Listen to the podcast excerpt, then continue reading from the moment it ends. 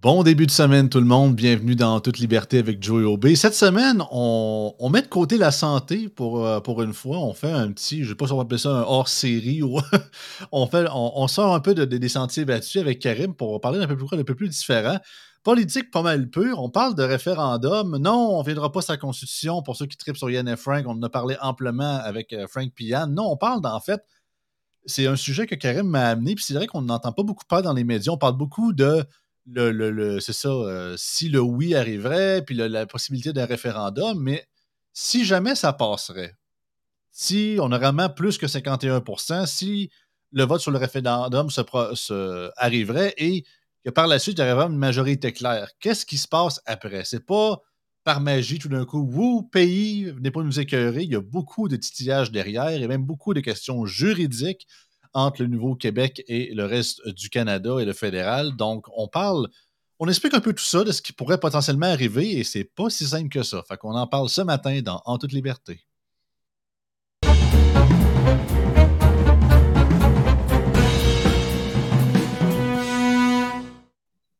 Salut Karim. Salut Joey, ça va? Yes. Ouais, référendum. On se met en mode caribou cette semaine. Ben, ben, exactement, ça dépend de quel côté tu te situes puis je me suis dit, moi faire, je vais faire un cadeau à mon bon ami Joey cette semaine. Parce que, tu sais, je sais, toi, toi, t'appartiens pas juste à la droite, là, la, la petite droite un peu molle. la, droite de Québec dite libertarienne. C'est ça, exactement. côté. Toi, tu toi, es vraiment un amoureux profond de la nation, un vrai homme de droite qui est prêt à mourir pour sa nation. Donc, je me, je me suis dit, on, va entrer dans, on va entrer dans un autre sujet faire sa part. Euh, je trouvais ça quand même assez intéressant. Pourquoi? C'est que euh, on en parle quand même beaucoup et entre autres, l'ascension de Paul Saint-Pierre Plamondon en ce moment, qui est rendu, puis là, apparemment, moi, ça fait un petit bout de temps que je suis pas allé à Québec, mais apparemment, là, le monde, ça se promène dans les rues à Québec avec des photos de Paul Saint-Pierre Plamondon. Ça ah, crie. Ils sont en train d'y construire une statue déjà. ça, crie on veut un pays, on veut un pays. Puis là, il faut, se poser, ben, on n'a pas le choix d'en parler. Et un autre aspect qui m'amenait à en parler, c'est que euh, je me rappelle très bien à la suite de la dernière élection, élection de euh, élection provinciale. 2022, Il y a un an et quelques mois, là, euh, octobre 2022 je me rappelais que une des idées que j'avais eues, puis quand on discutait dans des focus groups au, parti, c'est-à-dire la prochaine question de l'urne va fort probablement être autour d'un sujet caribou.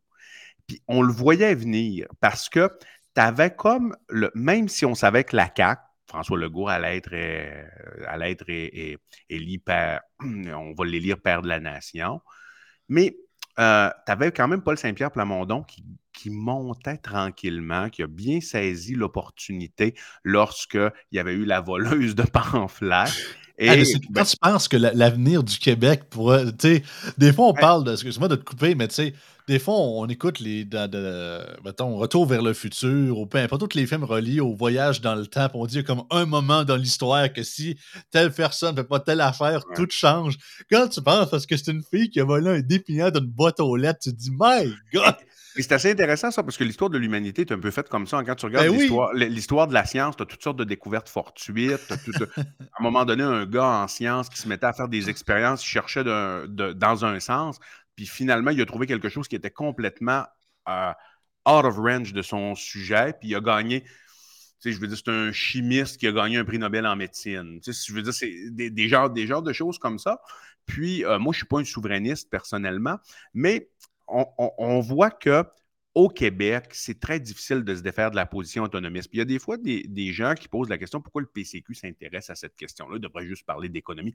Moi, l'économie puis le privé en santé, ça m'intéresse beaucoup plus que la question autonomiste personnellement. Mais il faut quand même être conscient que au Québec, c'est très difficile de se défaire de cette question-là. Non, c'est ça. Tu peux pas. You're in or you're out. Là, avoir une position. on essaie d'avoir une troisième option que tu vas parler dans quelques instants, mais c'est ça, dans le débat constitutionnel, tu ne peux pas, pas avoir de position là-dessus au Québec. C'est quasi impossible. Absolument pas. Et la troisième option, elle est beaucoup, elle est beaucoup Euh, euh, je veux dire, elle est beaucoup en ce moment occupée par la CAC, la Coalition Avenir Québec. Donc, c'est assez. Donc là, il faut que tu sois meilleur que la CAC sur l'aspect de l'autonomiste, plus rassembleur, inclure plus les anglos, plus les immigrants. Tu marches comme un peu sur un fil de fer. C'est très, c'est quand même très difficile.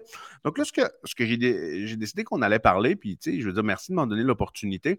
On va, on va regarder euh, un petit peu parce qu'on parle beaucoup de Parti québécois, eux, je veux dire, ils veulent faire un référendum. La CAQ ne veut pas faire de référendum. OK? Quand on sait très bien que François Legault, il va cocher oui fort probablement. Pourquoi? Oui, c'est ça.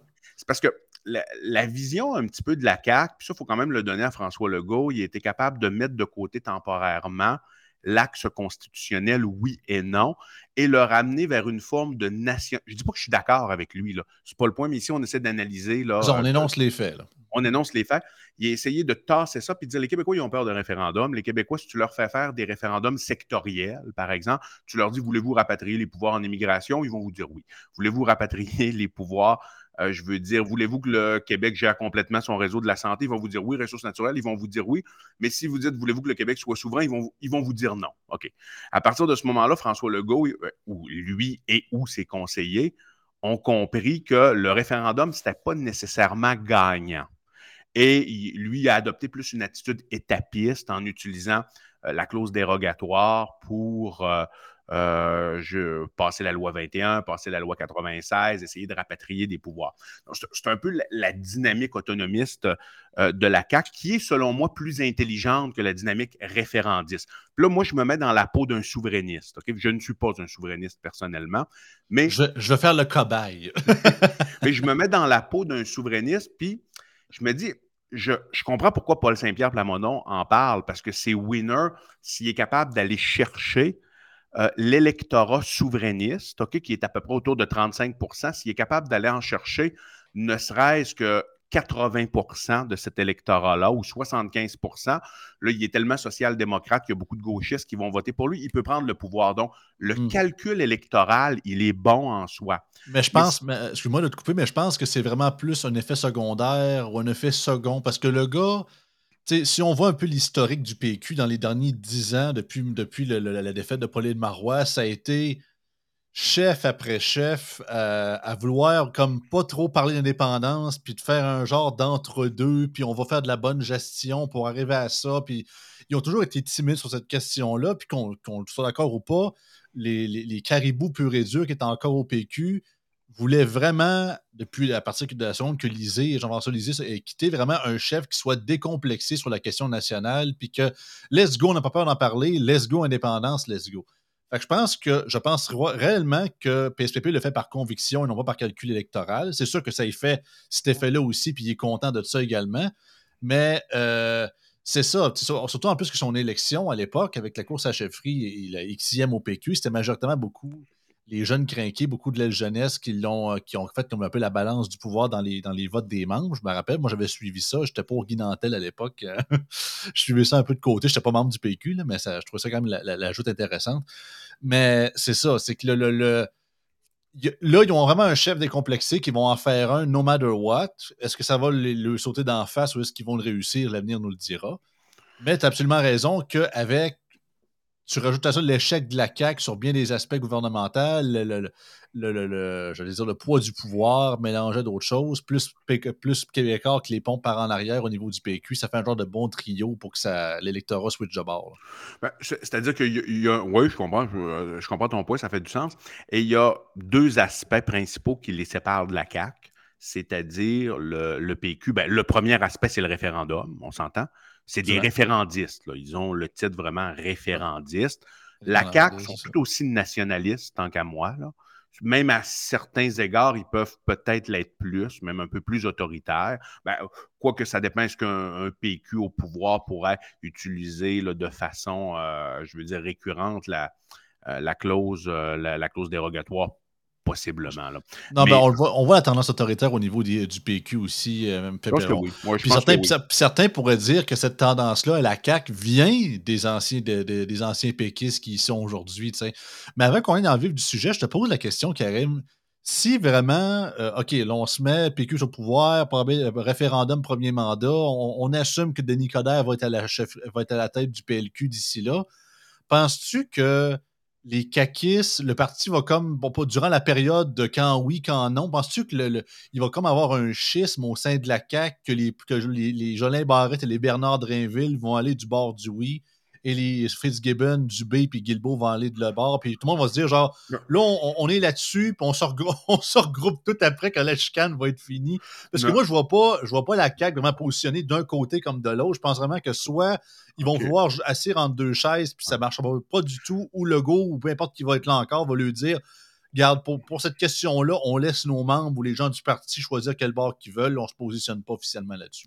Ben, euh, c'est parce que là, c'est tellement hypothétique parce que ça dépend. Ah, c'est sûr. Euh, ça, dépend, euh, je veux dire, qui va être. Ça dépend à quel point ils vont manger une volée aux prochaines élections. Ça aussi, c'est sûr. Donc, ça, ça, et ça, ça va faire en sorte qui va prendre, qui va être le nouveau chef. Est-ce que le nouveau chef va être quelqu'un qui est plus de l'aile libérale ou quelqu'un qui est libéral pas au sens du libéralisme classique, on s'entend, mais de l'aile de l'aile rouge, ou quelqu'un qui est plus euh, style Jolin Barrette ou Bernard Drainville, ça dépend. Euh, c'est extrêmement hypothétique. Moi, je pense que sur une question aussi fondamentale que ça, un parti doit se prononcer de façon assez claire. Ce que là, un parti dise, euh, bon, la moitié d'entre nous sont de ce côté-là, l'autre moitié de ce côté-là. C'est une coalition, c'est dans le nom. Fait qu'à un moment donné, c'est sûr que c'est ça. Hein. E, exactement. Mais tout ça est à, est à l'avantage de Paul Saint-Pierre Plamondon et de Denis Coderre, qui va potentiellement être le prochain chef là, du, euh, euh, du, PLQ si, euh, je dis si la tendance se maintient, il n'y a même pas de tendance, là. Mais, je veux dire, le, mais disons, je, pense que ça va réveiller, je pense que ça peut être extrêmement mauvais pour le PCQ parce que ça peut réveiller euh, beaucoup les libéraux, disons. Mais tout ça, comme tu dis, pour. Puis le, dernier point que je voulais amener avant de, euh, avant de tomber vraiment dans le vif, l'intense du sujet, puis regarder sur le plan juridique, qu'est-ce que ça implique, euh, une victoire d'un référendum. L'autre point, c'est-à-dire il y a le point référendum qui, qui différencie la CAQ et le, le LPQ. Et l'autre point, c'est que le PQ est plus social-démocrate, il faut le dire. C'est-à-dire le PQ, là, depuis, 95, justement, depuis la défaite de 95. Oui, euh, même, si la CAQ sont sociaux-démocrates, il faut dire, le, le PQ, tu es, rendu presque dans une branche, euh, dans, une succursale semi-satellite de Québec solidaire. Sur le plan des politiques publiques, disons, un peu moins intense, mais... C'est ça, moins multiculturel, plus pro-langue et moins immigration, mais le reste, pas mal tout pareil. Exactement, c'est en plein ça. Maintenant, tu sais, on sait, on a toujours la, rhétorique. On avait vu le débat entre Mathieu Boccoté et Éric Duhem. Euh, Éric a très bien fait dans ce débat-là. Je pense que c'est pas facile d'affronter Mathieu Boccoté. Sa rhétorique était quand, même, était quand même bonne. On est tombé assez rapidement dans un euh, raisonnement circulaire parce que les deux, je veux dire, étaient, avaient une position qui était quand même assez diamétralement opposée. Donc, c'était difficile de ressortir des, euh, je veux dire, vraiment une, tendance importante de, ce débat-là, ben, je, ben, dirais. mais. Euh, Bob Côté essaie de faire, essayait, ben, je sais, ça fait des années qu'il s'essaye, il essaie de faire ressortir le, le, le, le, fond, le vieux fond péquiste de qu'Éric avait il y a, il y a, il plusieurs décennies de ça. c'est un peu ça qu'il souhaitait faire aussi. Là. En gros, c'est pour ça qu'il poussait un peu là-dedans. Je l'ai écouté dans l'entrevue, bien évidemment, aussi. Puis c'est ça, c'est que. Il, essaye, mais c'est ça, ça qui me fait écœurer. Puis, on a, puis je vais pas retenir sur le sujet, on en a parlé amplement avec Ken et Frank, c'est que on veut que, que tu embarques dans le bandwagon, mais on t'offre un chèque, on, t'offre même pas un, on dit, en fait, nous confiance, c'est un chèque en blanc, même pas de, promesse de ci ou de ça, ou de garantie de liberté, c'est juste, oh non, c'est un peu comme le go avant les élections, avant de, avant de se faire élire premier ministre, c'est on verra. Hashtag on verra, hashtag ça va bien aller, un peu comme dans la pandémie, tu sais, fait que c'est ça. Donc, c'est tough à embarquer. Je le comprends. En effet. En, effet. Euh, faut que l'entrevue a été bonne dans, l'ensemble. Oui, elle, a été beaucoup vue. Je pense qu'il y a beaucoup de gens qui étaient contents du débat, même s'ils n'étaient pas d'accord. Dans les commentaires, ça que j'ai vu beaucoup, en tout cas. Tout, à fait. Et c'est une question qui clive quand même beaucoup. Maintenant, regardons. On parle d'un référendum. Là, c'est un fait. Paul Saint-Pierre Plamondon risque d'être, euh, si la tendance se maintient, premier ministre du Québec. Il promet un référendum ce serait très mal vu qu'il ne le fasse pas. Je ne pense pas qu'il bluffe. Non, non, moi non plus. je, pense, je pense pas qu'il bluffe. Je pense qu'il veut vraiment le faire. Hmm. Maintenant, pourquoi il veut le faire? Bon, premièrement, il va fort, fort probablement, il va être perdant. monter, aller gagner 15 points. C'est entre maintenant, on est quoi, 34-35% Donc, gagner 15 à 16 points, ça va être extrêmement difficile, compte tenu naturellement de la démographie actuelle du Québec. Donc, mais, mais, toujours quand même, autant que je, serais plus à, pencher de ton côté, de ton, côté, mais vu qu'il va y avoir une campagne référendaire d'ailleurs tout ça, disons que la, la, la, politique m'a toujours appris que, comme dit Benjamin Franklin, la politique, c'est l'art du possible. Fait que des fois, il peut t'arriver n'importe quoi. il n'y a même pas deux, deux, trois ans, on pensait que le PQ était décédé puis qu'on ne le verrait plus jamais, ça, ça, ça, ça, politique, encore moins proche du pouvoir. Puis, regarde, qu'est-ce qu'on a aujourd'hui. C'est assez différent. Je, garde un Tout ce que je dis, c'est que je garde un facteur X. Je te dis pas que ça va arriver, je dis juste que. C'est assez différent par... c'est assez différent ici parce que le PQ ont toujours gardé une base sous-jacent. Il y a une base à la souveraineté mais euh, tu as quand même eu un changement démographique assez important de 1995 à maintenant. Absolument. Euh, les Anglos ne voteront pas pour le oui. Euh, je ne vais certainement pas avec un PQ qui propose la souveraineté. les immigrants non plus en très, très, très forte majorité. Donc, le gain que tu es capable d'aller faire, il est quand même la, marge de gain que tu es capable d'aller faire pour, aller, pour gagner un 15 à 16% de points, elle est limitée. Donc, c'est un référendum qui est fort probablement perdant. Maintenant, on sait, juste en préambule ici, que le référendum, qu'est-ce qui est arrivé suite au référendum de 1980? Je me mets dans la peau d'un souverainiste. Là. Quand même eu un recul, il y a quand même eu un recul national au Québec. C'est-à-dire, ça a quand même amené au rapatriement de la Constitution de 1982, qui ultimement a amené, euh, a eu comme effet, puis là, on peut débattre de ça, mais je veux dire, je pense que c'est quand même assez généralement admis, à l'échec euh, des, accords de Meade de 1987. Mmh. Rappelons, euh, proposition qui avait été amenée par Brian Mulroney, chef du, du, Parti conservateur à l'époque, qui était premier ministre du Canada, qui était chef du Parti conservateur, comment on l'appelait, je l'ai sur le Progressiste conservateur. Progressiste conservateur, exactement, chef du Parti progressiste conservateur. Et tu avais la, la euh, Terre-Neuve et le Manitoba qui n'avaient pas accepté de ratisser les accords, mais le, euh, la Chambre des communes à Ottawa avait accepté. Donc, tu as eu cet échec de, de Mitch-là, quand même suite à un référendum qui était perdant en 1980 et le rapatriement unilatéral de la Constitution qui a quand même nié euh, l'existence de la nation d'une certaine façon. Mmh. donc, on peut toujours débattre de ça, mais tu as quand même eu des reculs. Maintenant, après ça, tu as eu le, référendum de 1995. Donc, je me mets encore dans la peau d'un souverainiste. Suite à, l'échec du référendum de 1995, euh, tu as eu quand même euh, un recul. Pourquoi tu as eu un recul? Tu as eu la loi sur la clarté référendaire. Et tu as eu quand même plusieurs années de règne libéral. Je me mets encore dans le peau d'un souverainiste. Tu as eu plusieurs années de règne libéral au Québec. Et tu as eu l'avenue de la loi sur la clarté référendaire qui vient quand même compliquer euh, la possibilité d'avoir un référendum gagnant effectif au Québec. Et c'est là qu'on va discuter de c'est quoi cette fameuse loi sur la clarté référendaire. Ça. Et ça, le référendum était gagnant. Et ça, et ça a laissé une cicatrice sur, sur beaucoup d'aspects de la politique québécoise aussi, autant qu'il y a eu des politiques, ça, mais le simple terme référendum, moi, je suis 100% d'accord. Puis je ne sais, pas si on avait parlé avec toi, Karim, mais en tout cas, je l'ai déjà dit souvent que les fameux, euh, les fameux gros billets de vote qui ont aux États-Unis durant les midterms ou les présidentielles, où que tu votes pour ton candidat, mais tu votes aussi pour ton shérif, ou il y a un, projet dans, ta municipalité qui veut se faire. On te demande aussi euh, qu'est-ce que tu penses de, la légalisation du pot, whatever. En tout cas, c'est une affaire quasiment une page et demie. Ben moi, j'aimerais ça qu'on ait ça au Québec. Ouais, ça, ça, très bon à voter, mais on dirait que juste le thème référendum, même ça n'a rien à voir avec la souveraineté, c'est juste référendum. Oui, depuis, depuis 95, je voyais ça autant municipal qu'au provincial, que ben, on le voit avec le tramway euh, Bruno Marchand, mais ça, je pense c'est plus idéologie que nécessairement il est contre l'idée.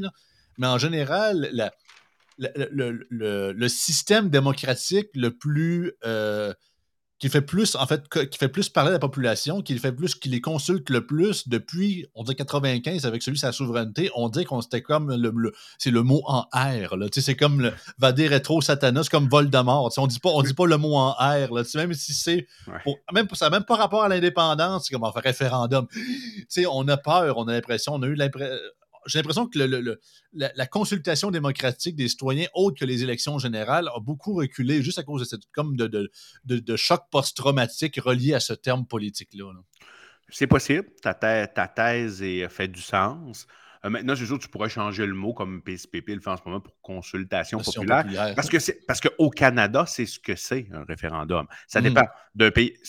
Dans certaines, au, sein de, certaines constitutions, le référendum peut être sanctionnel. Au Canada, il faut bien le dire, et c'est ça qui nous amène vers c'est quoi les conséquences? Parce qu'il y a des conséquences d'un référendum perdant, ça on les a déjà vécues jadis. Euh, on les a mentionnés, puis la division aussi. Là, donc, tu, viens de, Ça a divisé quand même le peuple de façon assez importante. Euh, maintenant, quand même une responsabilité des conséquences à un référendum gagnant. C'est-à-dire, ce n'est pas le grand soir avec euh, des chars allégoriques, puis l'ensemble des chroniqueurs de Québécois qui sont là avec des photos, de, avec des pancartes de Lionel Groux, puis tout le monde euh, tout le monde se tape dans les mains. Puis Non, non, c'est pas. Premièrement, premièrement, s'il était gagnant, ce serait à 50,3 versus 49,7. OK? Donc là, tu fais quoi avec le 1 sur 2 euh, qui reste? Tu divises un peuple de façon énorme. C'est pas comme les Catalans qui ont une volonté très intrinsèque du peuple de vraiment de, séparer. C'est ça, qui est, ça qui est important parce que on prend l'exemple, parce que premièrement, il faut mettre ça en contexte. Euh, le Canada n'a aucune clause dans sa constitution. Je le sais, on ne l'a pas signé, mais regarde, on est, on est basé là-dessus pareil. Là. Le Canada n'a aucune clause dans sa constitution qui, qui autorise la sécession d'une province de la Confédération.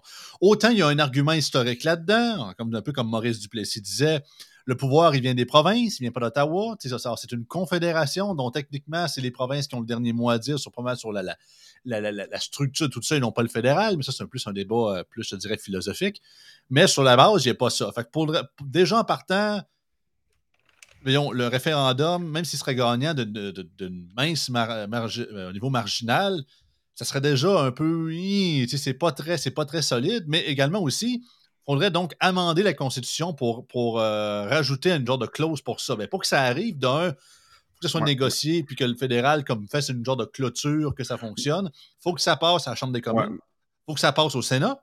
Il faut que ça passe à la majorité de tous les, de tous les parlements des autres provinces canadiennes. Ben, c'est un petit peu ça, puis c'est là qu'on va regarder, euh, c'est là qu'on va regarder l'histoire euh, avec ça, parce qu'il y, a, y a quand même des nuances à, y a quand même des nuances à amener. Euh, mais qu'est-ce qui est arrivé suite, suite au référendum qui était perdant? Ben, c'est la, la, loi sur la clarté référendaire de Stéphane Dion et de Jean, de, de Jean Chrétien, qui était chef à l'époque, Stéphane Dion qui était son, qui était son ministre. Qu'est-ce qui est arrivé? C'est que Jean Chrétien, suite à ça, lui, il a demandé, et Preston Manning avait, énoncé exactement la même chose que lui. Il avait, avait dit, euh, ce qu'ils ont dit, c'est que la Constitution canadienne, en étudiant la Constitution, il n'y a rien dans la Constitution qui prévoit que le Québec pourrait ou une autre province avoir une légitimité de sécession, de, de, séparation. Ça, mais là, il y a un flou juridique. C'est pas, pas parce que c'est pas dans la Constitution que tu n'as pas le droit tu comprends? Mm-hmm. Donc, à partir, à partir de là, c'est Stephen Harper à l'époque. Euh, puis ça, c'est. Euh, j'avais oublié cet aspect-là, mais c'était son projet de loi qui n'avait pas passé finalement, le projet de loi C. 341. Euh, Stephen Harper, qui était député, on s'entend, il était, jeune à l'époque, il était député, il était, il était encore loin d'être premier ministre, mais il s'était pas opposé à cette affirmation parce que lui, ce qu'il avait dit, c'est que une règle de sécession éventuelle d'une province canadienne devrait se faire de façon légale et euh, nécessitera un amendement à la Constitution. C'est Stephen Harper qui avait dit ça à ce moment-là. Et suite à ça, euh, euh, parce qu'on l'a comme oublié, mais c'était Harper qui l'avait dit, et là, Chrétien a dit OK, c'est bon. Donc là, qu'est-ce qu'on va faire? On va renvoyer ça à la Cour suprême, ce qu'on appelle le renvoi à la Cour suprême. Donc, ils ont demandé, ils ont saisi, le gouvernement chrétien a saisi la Cour suprême et il a dit qu'est-ce que vous pensez de ça? Parce qu'il n'y a rien, selon nous, dans la Constitution qui prévoit une sécession, mais il n'y a rien qui l'empêche vraiment. Ça. Donc là, à partir de ce moment-là, comment on peut se baser? Donc, tu demandes au plus haut juriste euh, du pays de se prononcer là-dessus. Et euh, le 20 août 1998, la Cour suprême, euh, les, questions qui, étaient posées euh, à la Cour suprême, c'est à savoir, puis là, je les ai justement ici, parce que je ne veux pas dire n'importe quoi, c'est quand même un sujet qui est, important ici. Euh, les questions euh, sur euh, le, le, renvoi à la Cour suprême. Je les sors ici. Donc, euh, l'Assemblée, voici les trois questions qui ont été posées par le gouvernement chrétien. L'Assemblée nationale, la législature ou le gouvernement du Québec peut-il, en vertu de la Constitution du Canada, procéder unilatéralement à la sécession du Québec au Canada? Première question. Deuxième question. L'Assemblée nationale, la législature ou le gouvernement du Québec possède-t-il, en vertu du droit international, le droit de procéder unilatéralement à la sécession du Québec du Canada? C'est ce qu'on appelle le, droit à l'autodétermination des peuples, en passant. Exactement. Selon le, ça, c'est le droit international. C'est ça, selon les, Nations Unies. À cet égard, en vertu du droit international, existe-t-il un droit à l'autodétermination euh, qui procurerait à l'Assemblée nationale, la législature ou le gouvernement du Québec le droit de procéder unilatéralement à la sécession, du Québec euh, du Canada? Troisième question. Lequel du droit interne ou du droit international aurait préséance au Canada dans l'éventualité d'un conflit euh, entre eux quant au droit de l'Assemblée nationale, de la législature ou du gouvernement du Québec de procéder unilatéralement à la sécession du Québec du Canada? C'est quand même important de se souvenir de ça parce que tout est basé autour de ça. Et quelles ont été les, euh, les réponses de la Cour suprême suite à ça? C'est quand même assez clair. 20 août 1998, selon la Constitution canadienne, le Québec ne peut invoquer le droit à l'autodétermination en vertu du droit international, car il ne s'agit pas d'un peuple colonisé ou opprimé. Les arguments.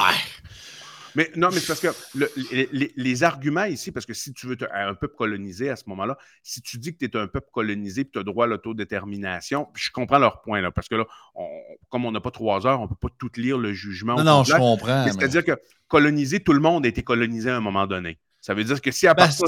Mais c'est pas juste ça, c'est pas juste ça, Karim. Je comprends qu'il y en a qui ont été plus colonisés que d'autres, puis contrairement à certaines nations africaines, les Québécois ont, ont, pas eu une existence si terrible que ça, mais ça reste que quand on a perdu en, en, à pleine d'Abraham, puis la fin de la guerre de sept ans, on s'est fait on s'est fait rabrouer, on s'est fait absorber par la couronne anglaise sans notre consentement pendant tout. c'était une forme de colonisation, qu'on le veuille ou qu'on le veuille pas.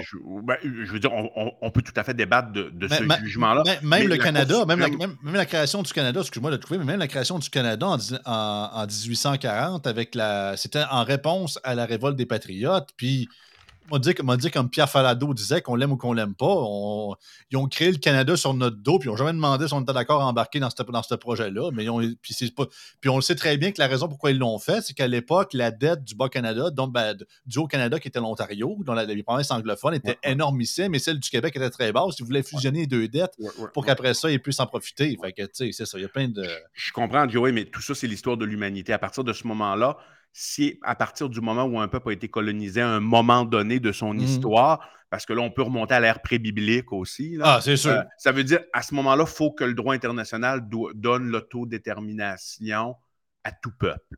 Tu, tu comprends? Il faut que tu l'interprètes de cette façon-là je, te dis, je te dis pas que c'est mauvais comme vision des choses, mais à partir de ce moment-là, il faut que tu donnes le droit à l'autodétermination à tous les peuples. La façon que la Cour suprême l'a vu, c'était plus dans, dans, la perspective où est-ce que tu n'es pas opprimé, c'est-à-dire tu peux être juge, tu peux être juge, tu peux euh, accéder à des euh, tu peux accéder à des postes de pouvoir, tu peux gagner ta vie sans, sans avoir de discrimination en raison de ta langue, de ton euh, euh, je veux dire, de ton origine ethnique, de, euh, du fait que mais le, fait que tu sois un Canadien français t'empêche pas de pouvoir être euh, un ministre au fédéral ou des genres de choses comme ça. C'est un peu autour de ça qu'ils ont. Maintenant, je, maintenant, à partir de ce moment-là, on pourrait déterminer, dire que tous les peuples doivent avoir la possibilité d'autodétermination en fonction d'un référendum gagnant on peut, on peut argumenter là-dessus. Là. Mais ben, c'est plus, me semble j'avais entendu, euh, écoute, ça fait longtemps, mais je sais qu'il y avait, pour l'autodétermination, certains avaient mis certains critères, dans le sens que pour que, en limite, un peuple, je parle d'un peuple en guillemets, soit ait une certaine légitimité à l'autodétermination, il faut de un qui ait, autant que je sais qu'il n'y a pas de ratio de population, mais un, minimum qui soit plus que 400, mettons. Je dis ça euh, grossièrement parlant, qu'il soit quand même un certain nombre que, bien évidemment, il y a un territoire qui, qui, qui, qui l'habite depuis plusieurs centaines d'années, ou du moins depuis un très, très, très longtemps, qui soit des trucs reliés ensemble, comme justement langue commune, religion, quoi que ce soit. Fait que c'était comme plusieurs critères reliés à ça. Bien évidemment, c'est subjectif. C'est pas, c'est pas, euh, c'est pas fusionné ou sculpté dans le marbre, mais ça évite que justement certains microcosmes ou micro-peuples à certains endroits décident de. On se transforme quasiment en, en Allemagne du, 16e siècle avec les 36 millions de duchés puis le, puzzle à 1000 morceaux. ben, c'est un petit peu comme ça parce qu'à un moment donné aussi, les gens du Saguenay peuvent se dire on n'a pas grand-chose à faire avec le monde de Montréal, le plateau, nous, là, je veux dire la façon de ah, vivre des Montréalais. ça devient infini. Oui, il faut qu'il y ait des critères, mais les critères, comme ils demeurent toujours subjectifs, ben, tu as des instances qui vont trancher dans notre système, c'est à la fois la Chambre des communes et le, puis là, on va le voir pourquoi, et la Cour suprême, ultimement. On peut argumenter là-dessus. Mais moi, je, tu sais, le but ici aujourd'hui, c'est pas de dire qu'il a raison, que la Cour suprême a raison, tu tard. C'est plus de dire ce serait quoi les étapes après un référendum? Donc là, mmh. ça, ça a amené au renvoi sur la Cour suprême. Donc la Cour suprême dit attendez un peu là, vous n'avez pas droit à l'autodétermination. C'est selon le droit international, parce que vous n'êtes ni un peuple colonisé, ni un peuple opprimé. Ça, c'est la décision de la Cour suprême.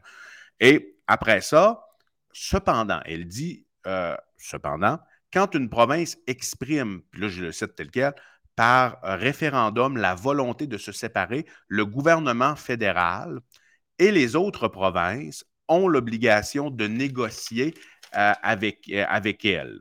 Bon, c'est ça qu'ils disent. Ils ont l'obligation de négocier. Bon, tu as l'obligation de négocier. Pour négocier, OK, pour négocier, deux critères doivent être présents.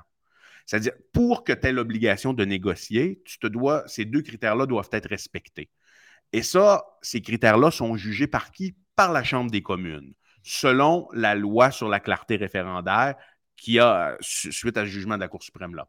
C'est-à-dire deux conditions. La question posée doit être claire. La question posée doit être claire. Après ça, euh, clair selon le fédéral, je tiens à le préciser. Ben, c'est la, Chambre des communes qui décide si elle est claire ou pas. Ben, c'est ça. Parce qu'autant que d'un côté, on peut dire c'est de bonne foi, puis tu as, tout à fait raison, il ne faut pas que la question, peu importe le référendum sur n'importe quoi, il ne faut pas que ce soit ambigu, il ne faut pas que ça soit un peu qui, qui, laisse des points, des, des, angles morts ou quoi que ce soit, ou qui suppose certains trucs qui ne le sont pas. Mais encore là, Ouais. un, peu, un, peu, un peu, je reviens un peu comme euh, Duplessis disait, c'est comme le tour de pays, ça penche toujours un petit peu du même bord. Fait que c'est sûr et certain que le fédéral, pas, pas que je suis pas prêt à croire qu'ils n'ont pas de bonne foi. C'est juste que je me dis, même si ça serait la question la plus claire que pas, j'ai le feeling qu'au fédéral, ils vont encore dire que c'est pas assez clair. C'est juste ça. Et là, et là euh, ça va être intéressant. Puis c'est là, que je vais te, là que je vais te demander de, de, mettre en. Euh, où je le mettrai moi-même, là, où tu le mettras, ah, l'article que je t'ai proposé tantôt. Mais juste avant, la deuxième question. Donc, la question doit être claire. Mhm. Et le résultat doit être clair. Oui, ça, c'est correct. Mais c'est quoi, mais c'est quoi un résultat clair? 50,3% c'est un résultat clair? Ben, c'est ça, parce que on, tu, parlais des Catalans tantôt. la Catalogne a voté le référendum à, plus de 90% pour l'indépendance. Puis vu qu'un peu comme euh, au Canada, la Constitution espagnole n'avait pas de. En tout cas, je ne vais pas me tromper ici, mais je pense qu'il n'y avait pas non plus de, de, de, précédent. c'est différent. Parce que dans la Constitution espagnole, excuse-moi de te couper, Joël. vas-y, vas-y. Juste pour, pour, apporter cet argument-là, c'est que la Constitution euh, en Espagne prédit que l'Espagne est indivisible. La Constitution, ah, Constitution canadienne, c'est qu'il y, a, il y avait un flou juridique.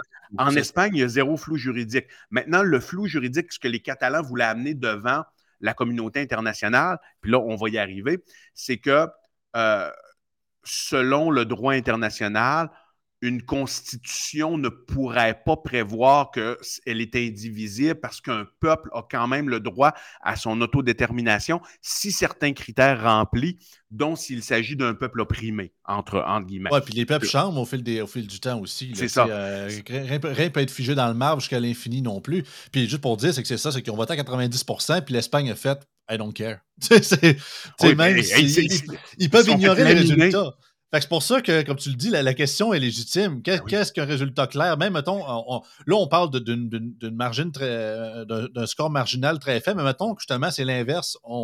Ça vote oui à 60 tu dis 60% c'est quand même plus que la moitié, on s'entend. C'est quasiment c'est l'inverse de, 80 finalement. Mais là, tu peux toujours tergiverser en disant est-ce que 60% c'est suffisant pour affirmer? Parce que 60% pour faire un tramway ou un troisième lien, c'est une chose, mais est-ce que 60% c'est suffisamment pour dire qu'il y a vraiment une volonté générale du, de la, euh, du peuple euh, québécois, du peuple québécois euh, de l'État plurinational québécois à, à, faire la sécession?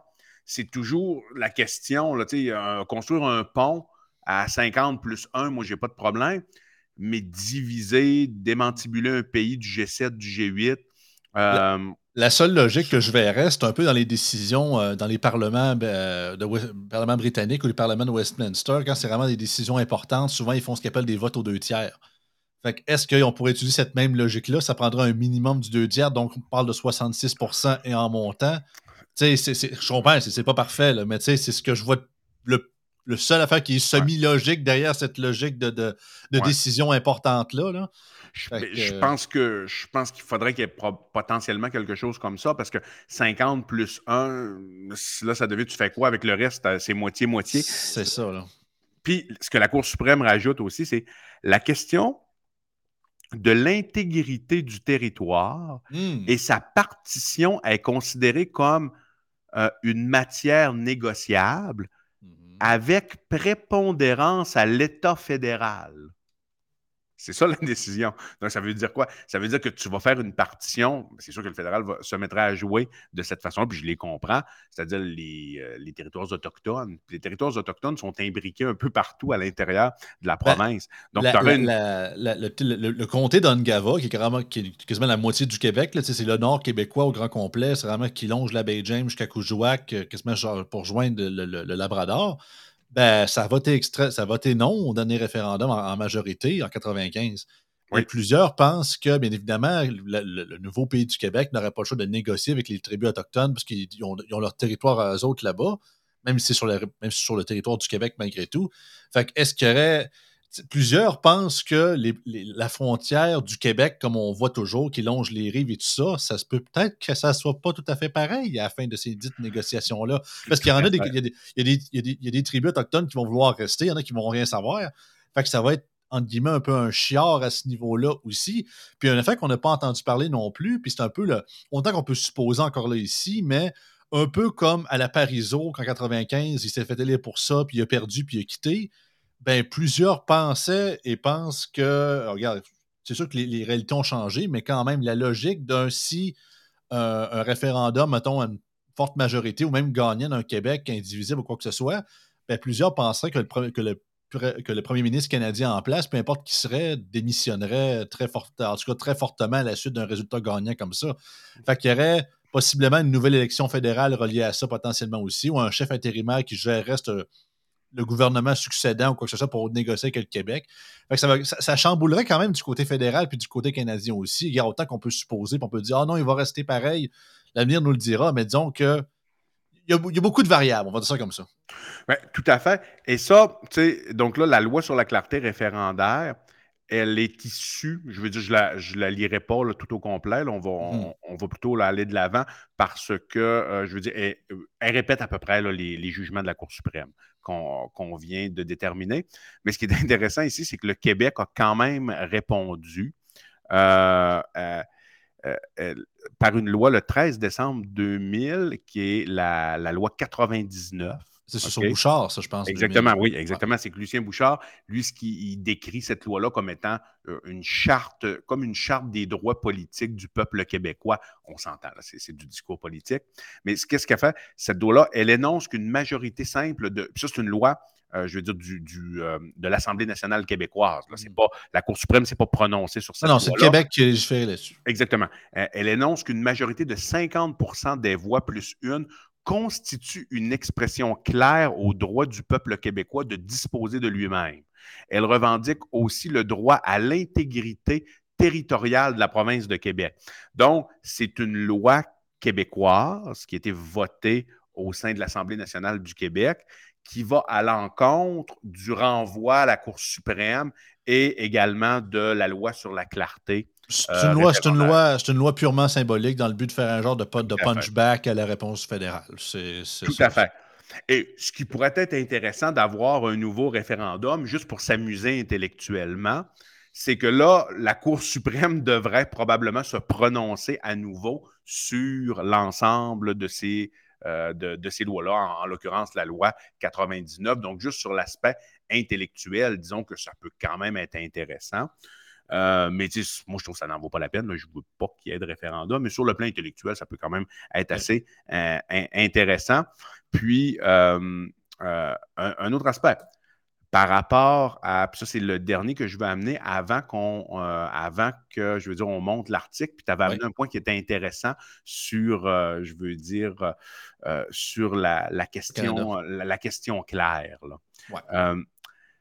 C'est la Cour suprême aussi, qu'est-ce qu'ils disent, et ça, ça, je trouve ça quand même assez intéressant, c'est qu'ils parlent, du, parlent un peu là, de, de la reconnaissance internationale, parce que c'est sûr que le juridique, ça demeure des bouts de papier.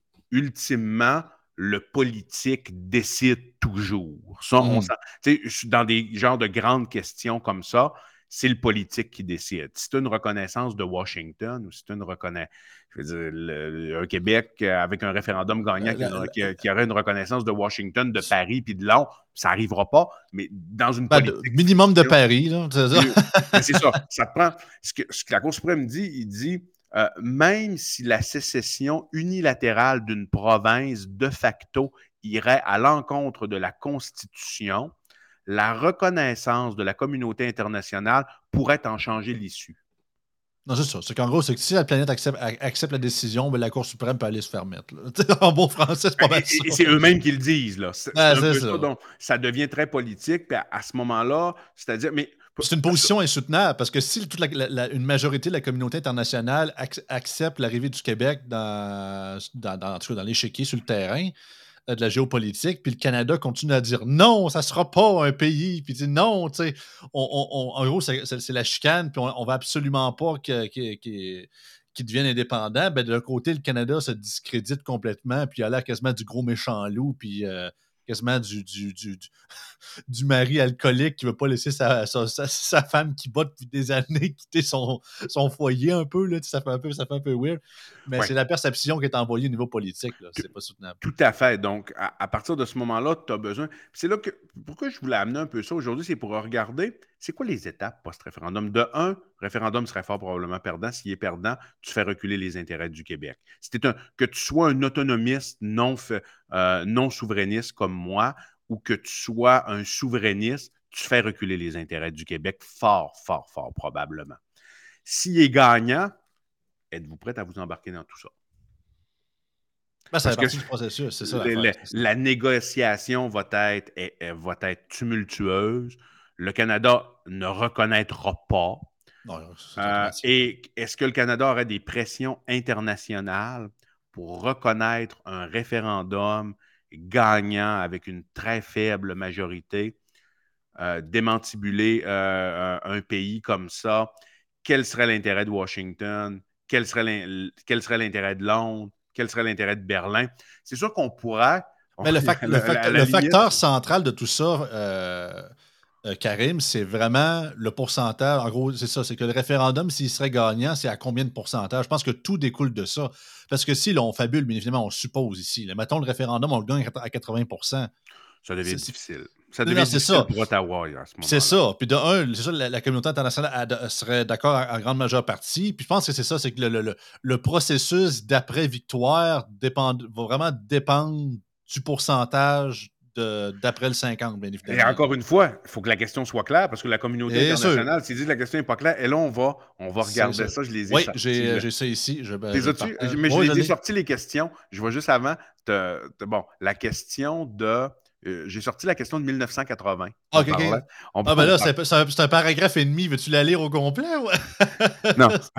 je veux dire, 1980, c'est tellement alambiqué. J'invite les gens à aller la lire, c'est trop long. Là. Ah c'est ça, c'est long. Et même, ça propose un deuxième référendum. Donc, juste pour dire, là, on est vraiment dans le pas clair. Ça, c'est clair.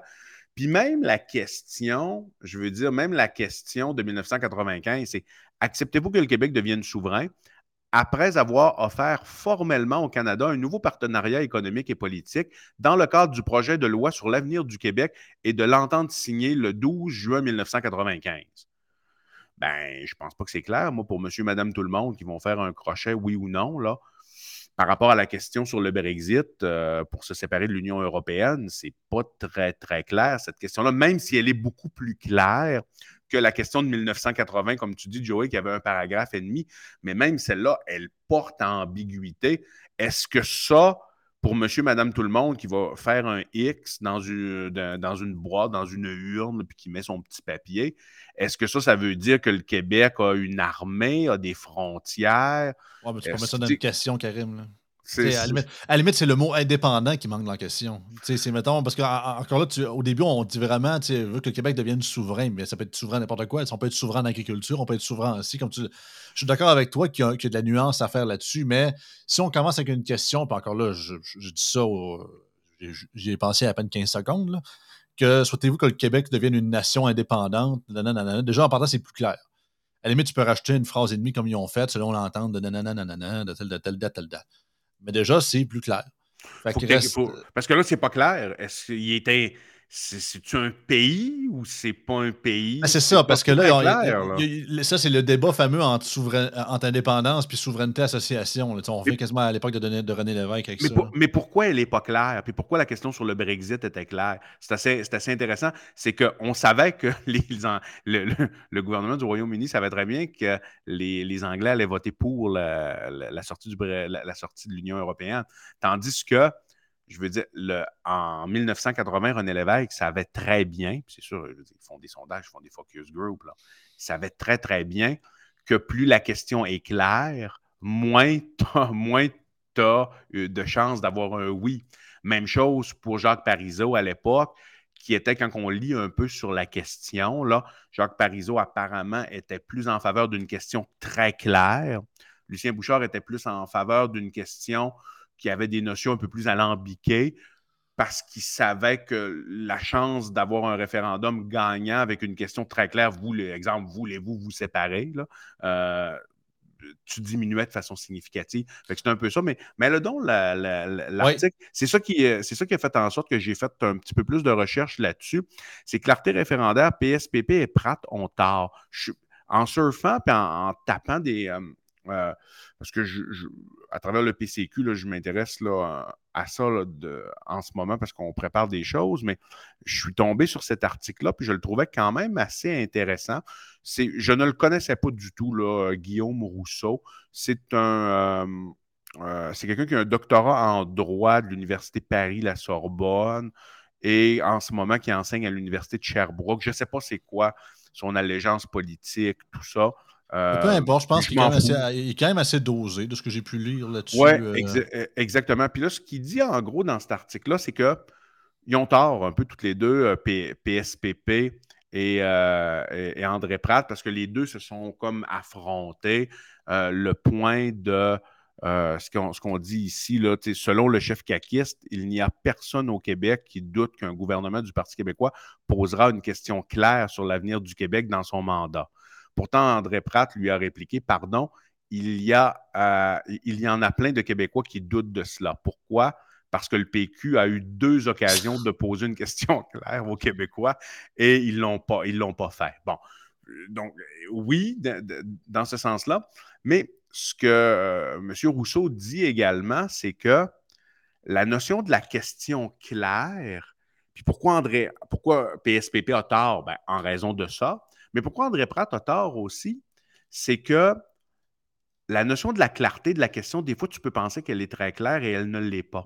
Puis la notion, quand il fait, puis moi, je ne connaissais pas du tout la question qui avait été posée en ce qui a trait au Brexit, euh, mais la question, elle était très, très claire. Ça veut, autrement dit, là, euh, ce que les Anglais, ce que le gouvernement anglais a posé au sein du référendum euh, pour la sortie de du Royaume-Uni euh, de, euh, de l'Union européenne. C'est très clair. C'est est-ce que grosso modo, ça veut dire voulez-vous vous séparer de l'Union européenne?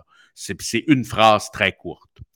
Mais suite à ça, la question est tellement pas assez complexe qu'au sein des négociations avec l'Union européenne, ça tergiverse énormément parce que vous dites oui, mais vous, est-ce que vous se séparer, ça veut-tu dire qu'on se sépare d'un partenaire? Est-ce qu'on continue à avoir un partenariat économique? Si oui, de quelle façon? Mais ça, ça se règle après, oui, parce que tu sais.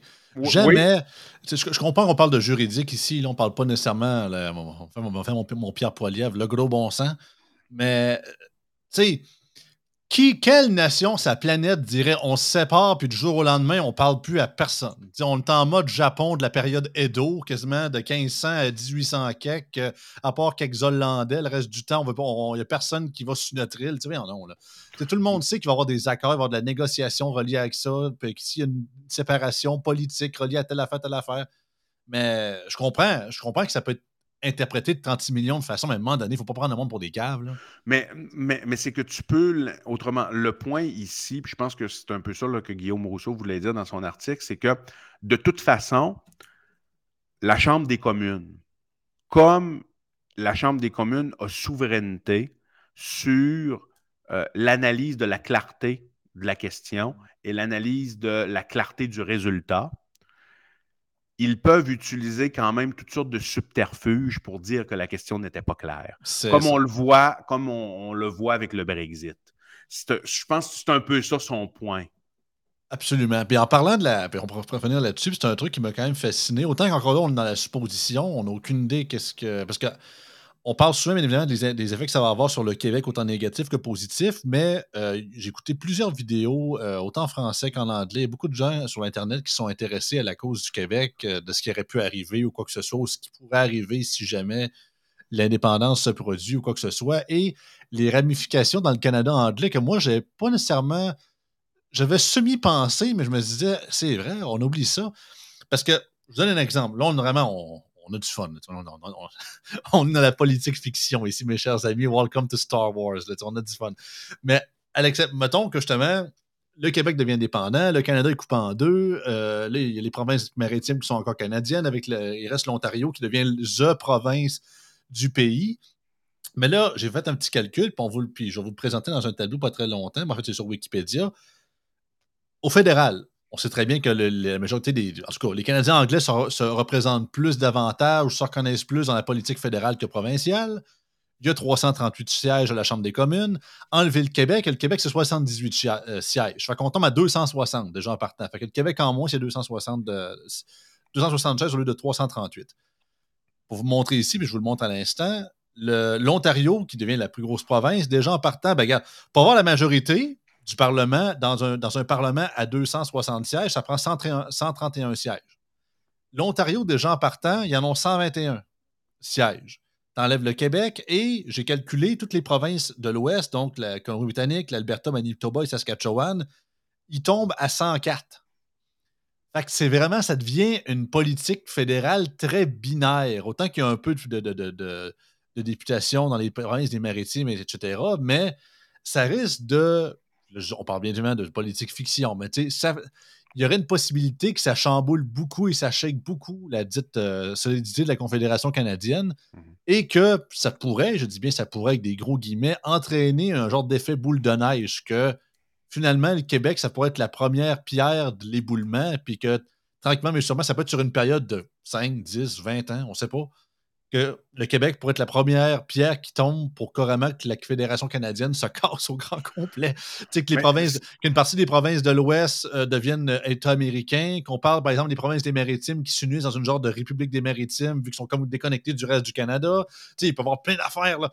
Mais tu sais, je comprends que je, je, suppose ici, mais c'est quand même que ça aurait quand même un effet ça aurait des effets sur la politique canadienne qu'on le, veut ou qu'on ne le veut pas par après. Autant qu'il peut aussi avoir le fait que le Canada reste pareil comme il est là, puis qu'il s'ajuste, puis que finalement, c'est moi qui ai pris un peu trop de lignes de coke avant de faire le podcast. Vous comprenez ce que je veux dire, non, mais, euh, non, mais ton jugement est bon ici, c'est que, en effet, euh, c'est sûr qu'il y aurait. Parce que c'est c'est toujours difficile euh, d'envisager tous les effets collatéraux parce qu'à chaque fois que, quand tu prends une décision aussi importante que ça, c'est un peu comme dans les politiques publiques, tu as l'impression de jouer sur euh, un élément, mais quand tu joues sur cet élément-là, plusieurs autres peuvent se déstabiliser. La déstabilisation des autres peuvent entraîner une réaction en chaîne qui font en sorte que tu as une déstabilisation globale. Puis, le Québec créera un précédent. C'est ça l'affaire aussi. Et c'est pour cette raison-là que c'est sûr que le Canada ne se laisserait jamais faire.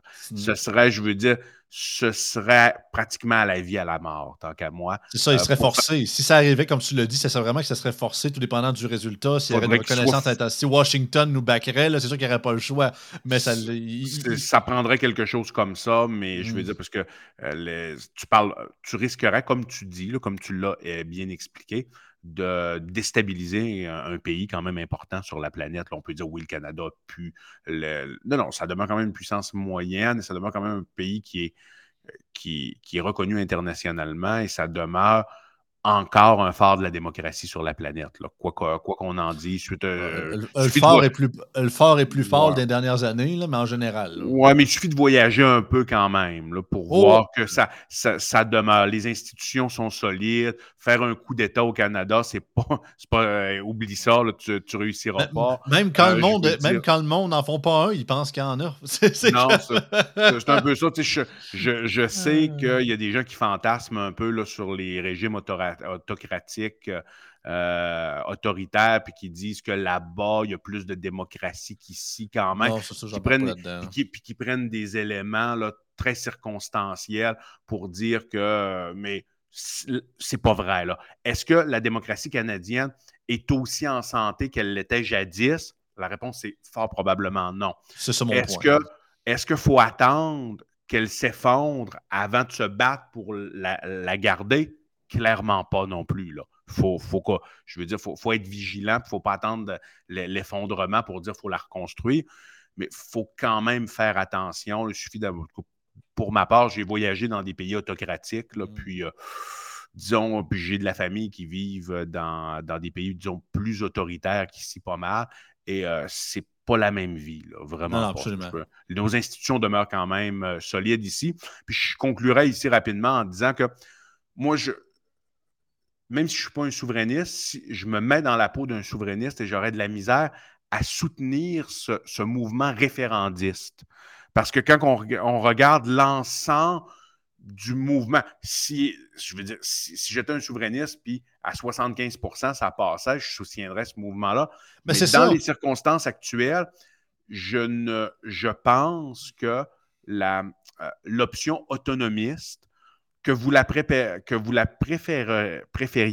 la préféreriez euh, euh, à la sauce caquiste avec euh, la, clause dérogatoire à tout bout de champ ou plus à la sauce PCQ qui, est quand même assez différente, c'est-à-dire l'utilisation de la clause dérogatoire, je veux dire, très sceptique par rapport à, cette utilisation-là, à moins que ce soit pour une protection de la nation euh, je veux dire que tu as vraiment un, danger énorme pour la nation. On pense que la, la CAQ l'utilise de façon beaucoup trop euh, aléatoire, disons. Et euh, je veux dire d'utiliser un petit peu la, la, méthode Daniel Smith, d'utiliser les instances démocratiques, c'est-à-dire les tribunaux, pour faire des gains bâtir une loi sur, comme elle l'a fait sur le Sovereignty Act, qui peut-être, euh, il y a des composantes non constitutionnelles, mais s'il y a des composantes non constitutionnelles, à partir de ce moment-là, elle va se faire renverser. Mais elle a déjà fait quand même des gains intéressants devant les tribunaux. Et euh, il y, a moyen, à travers la Constitution canadienne, parce que la Constitution canadienne faut se rappeler, donne énormément de pouvoir aux provinces. Ce n'est pas parce qu'ils ont été bafoués beaucoup dans les dix dernières années avec le gouvernement Trudeau qu'il n'y a pas de gain autonomiste important à ben, faire ça. via nos institutions. Puis il y a un angle qu'on n'a pas, pas, pu parler, mais c'est que, ben, qu'on n'a pas eu le temps nécessairement, c'est que justement, dans une possibilité d'un référendum qui passerait, mais en marginalité comme ça, autant comme on le dit, ça peut être carrément fédéral, puis on aurait, mettons, on prend supposément, c'est ça, évidemment, le fédéral ne veut rien savoir, il, va tout faire pour pas que ça arrive, même si c'est vraiment une majorité, mais très faible, mettons un genre de 51 ou un genre de 52, 48, quelque chose comme ça, et qu'autant on a, on a certains backings au niveau international, mais bien sûr, les gros Américains, ça, ça s'attend, puis ça, ça tarde beaucoup, bien plusieurs en gros, il y aurait possibilité quand même pour le Québec de genre négocier pour davantage de pouvoir sans nécessairement de devenir indépendant. Dans le sens que genre de, un, genre de prix de consolation, entre guillemets. Là, dans le sens que, tu sais, OK, on comprend.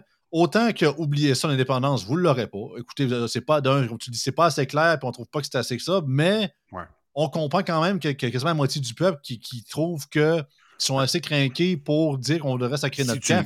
Ça, veut dire qu'il y a de quoi qui ne marche pas. si tu le gagnes, je suis d'accord. Si tu le gagnes avec un faible pourcentage, tu n'auras fort probablement pas ton indépendance, mais tu peux faire des gains autonomistes importants. C'est ça. Je suis tout à fait d'accord avec, avec ton affirmation. Puis, puis, garde, puis je pourrais finir là-dessus, puis autant avec ma position d'indépendantiste là-dessus, puis regarde, j'en ai parlé amplement à quel point l'approche PSPP, puis l'approche péquiste de on tire sa plug puis on verra. Là. Puis je pense que c'est tout, tout là-dessus, Karim, puis de toute notre conversation qu'on a eue depuis une heure, c'est que la position d'un potentiel référendum en ce moment-là ou dans deux ans sur un gouvernement péquiste géré par PSPP, c'est qu'on part en position de faiblesse. On part vraiment avec, euh, une stratégie péquiste de faites-nous confiance, chèque en blanc. On n'essaie pas de convaincre, on n'essaie pas de, de, mettre notre système sur le sens du monde, de remettre notre modèle en question, de si justement on aurait, on fabule, mais un gouvernement péquiste whatever, euh, indépendantiste qui se dit OK, ben avant de vouloir faire, avant de vouloir sacrer notre camp, un peu comme un général ou un, général américain a déjà dit un jour, que je ne me rappelle plus de son nom, même un Jordan Peterson qui l'a dit, avant de vouloir changer le monde, commence par faire ton lit le matin. c'est un peu ça, dans le sens qu'avant de vouloir te séparer, commence par euh, gérer tes affaires puis régler tes trucs. Après ça, OK, on a, on prouvé dans notre, dans notre enclos, entre guillemets, provincial, qu'on est capable de gérer. On l'a prouvé. Les gens, voici les résultats. That's it. On est capable de gérer tout ça. Let's go, bading, badang, pow. Puis le monde embarque. Puis après ça, le, potentiel d'un référendum gagnant, c'est quasiment une question secondaire parce que le monde embarque dans le mouvement. Mais là, c'est pas ça. C'est qu'on sait qu'on est, on est, on est dans la chenoute, puis c'est plus un genre de vite, vite, vite avant qu'on soit assimilé ou vite, vite, vite, c'est notre dernière chance pour les vieux caribous de, de réaliser leurs rêves sans même vouloir prouver au peuple québécois qu'on est capable de gérer nous autres mêmes de ben, manière justement libérale et démocratique. Ben, l'attitude autonomiste, c'est ça, en réalité. C'est ça. Et tu sais, je veux dire, ultimement, si tu es, si es, capable de t'émanciper de la péréquation, d'avoir une économie forte, je veux dire, d'avoir une croissance économique qui te permet d'être autonome sur le plan économique, euh, d'avoir euh, une, forme de souveraineté énergétique aussi. C'est ça. Euh, à partir de ce moment-là, d'avoir des, je veux dire, des, systèmes qui fonctionnent bien, que ce soit santé, éducation, mmh. qui, sont, qui sont très solides et qui n'ont pas besoin, je veux dire, de l'aide du fédéral à partir de ce moment-là, je veux dire, ton État, il est à peu près, il est à peu près formé. Parce, que, on prend, on prend l'exemple inversé. L'Alberta est en Christine meilleure position pour déclarer l'indépendance que le Québec. Ben oui si le Québec aurait justement, c'est lui qui donnerait de la péréquation aux autres provinces, ce ne serait pas lui qui en recevrait. Justement, leur économie roule, taux de taxation très bas, c'est quasiment autre que le money machine du pays. Autant que je comprends que le fédéral ne voudrait pas non plus encore moins qu'ils sac le camp, parce que toujours au lendemain, on, quasiment, ils n'ont plus de cash, quasiment. Mais tout ça pour dire que c'est ça. Puis moi, ma position indépendantiste, comme j'ai toujours fait, il y en a toujours qui me disent Viens, Joey, qu'est-ce que tu fais au PCQ, tu es souverainiste la manière que j'ai rationalisé ça, puis j'en ai déjà parlé dans un En toute liberté à l'époque que j'étais euh, un intervenant, les jeudis avec Yann, il y a de ça aussi d'un an, c'est que je me disais, autant que vous allez dire que je suis utopiste, mais me dire comme certains autres, euh, j'ai 29 ans encore, je suis encore jeune, laissez-moi. Excusez-moi encore là-dessus, je suis encore jeune, mais je me dis, OK, si justement le Québec, via des politiques ou un gouvernement comme le PCQ, décentralisateur, plus autonomiste, qui est capable de revitaliser l'entrepreneuriat au Québec, de remettre son modèle en question, de vraiment changer ça, euh, mettre ça un peu à l'envers, dans le bon sens du terme, pour que justement, on augmente la productivité, on augmente la croissance économique, on change les systèmes pour que ça fonctionne meilleur, on rajoute le privé en santé pour la saine compétition. Moi, je vois ça à long terme, puis je comprends que ça peut, être un, ça peut être un travail de longue haleine, on peut parler d'une génération, peut-être même deux, peut-être même de plusieurs dizaines d'années, de plusieurs décennies. Mais je me dis, au fil de ça, le Québec, si par après devient, je ne dirais pas la province numéro un, mais devient beaucoup plus, se, réussit à plus être, besoin, plus être dépendant de la péréquation, de, prouve qu'il devient un leader économique et, attire des investissements étrangers sur, son, territoire et apprend à se gouverner lui-même. Vous savez-vous quoi? il y aura même plus besoin de parti québécois ou de souverainiste ou de caribou pour demander l'indépendance. L'idée d'indépendance va venir d'elle-même. Parce que, parce, que, parce que justement, on, est, on, on serait rendu à un point qu'écoutez, on va être dans, mon idée à moi, c'est qu'à un moment donné, on va arriver à un point que le Canada va plus nous nuire que d'autres choses. Puis c'est un, principe du bras mort. Quand le bras mort, tu l'amputes après un moment donné. c'est pas haïr le Canada pour autant, c'est que ça va venir tout seul, puis ça va se faire naturellement. Mais moi, c'est le même que je vois ça. Puis moi, l'approche de vouloir le forcer, c'est d'un côté, c'est que tu le sais que, que ton peuple n'est pas prêt, mais tu veux forcer le destin d'une certaine façon. autant que je comprends qu'il y a une part de risque, comme dans n'importe quel euh, deal ou quoi que ce soit, un peu comme au poker ou whatever, où euh, l'histoire n'est jamais écrite à 100%, mais c'est ça, c'est que j'ai l'impression que c'est vraiment plus un genre de référendum de retour de nos idoles slash nostalgie d'une époque perdue que nécessairement de vouloir convaincre en justement regarde, il reste deux ans. Je, pourrais aller voir si, si PSPP euh, entend finalement nos messages après un an et demi, puis commence à se dire Ouais, finalement, une constitution, ça arrête de l'allure. Puis ouais, peut-être qu'il faudrait remettre le modèle québécois en question. Écoutez, je, je, pense pas que ça va arriver, mais mettons que ça arrive. Ben, c'est déjà un pas dans la bonne direction. Encore là, ça se réglera pas en deux secondes. C'est un peu comme, les, comme je dis tout le temps alcoolique anonyme, étape 1, admettre ton problème. Parfait, tu l'as. Tu, tu t'es admis à toi-même que tu as un problème. À cette heure, on le règle comment? Puis ça, ça va prendre des décennies à régler. Là. Mais c'est ça. C'est c'est une question qui reste à laine. Toujours le fun pour les tribus de politique comme d'autres de jaser de ça, parce que c'est vrai que c'est plus.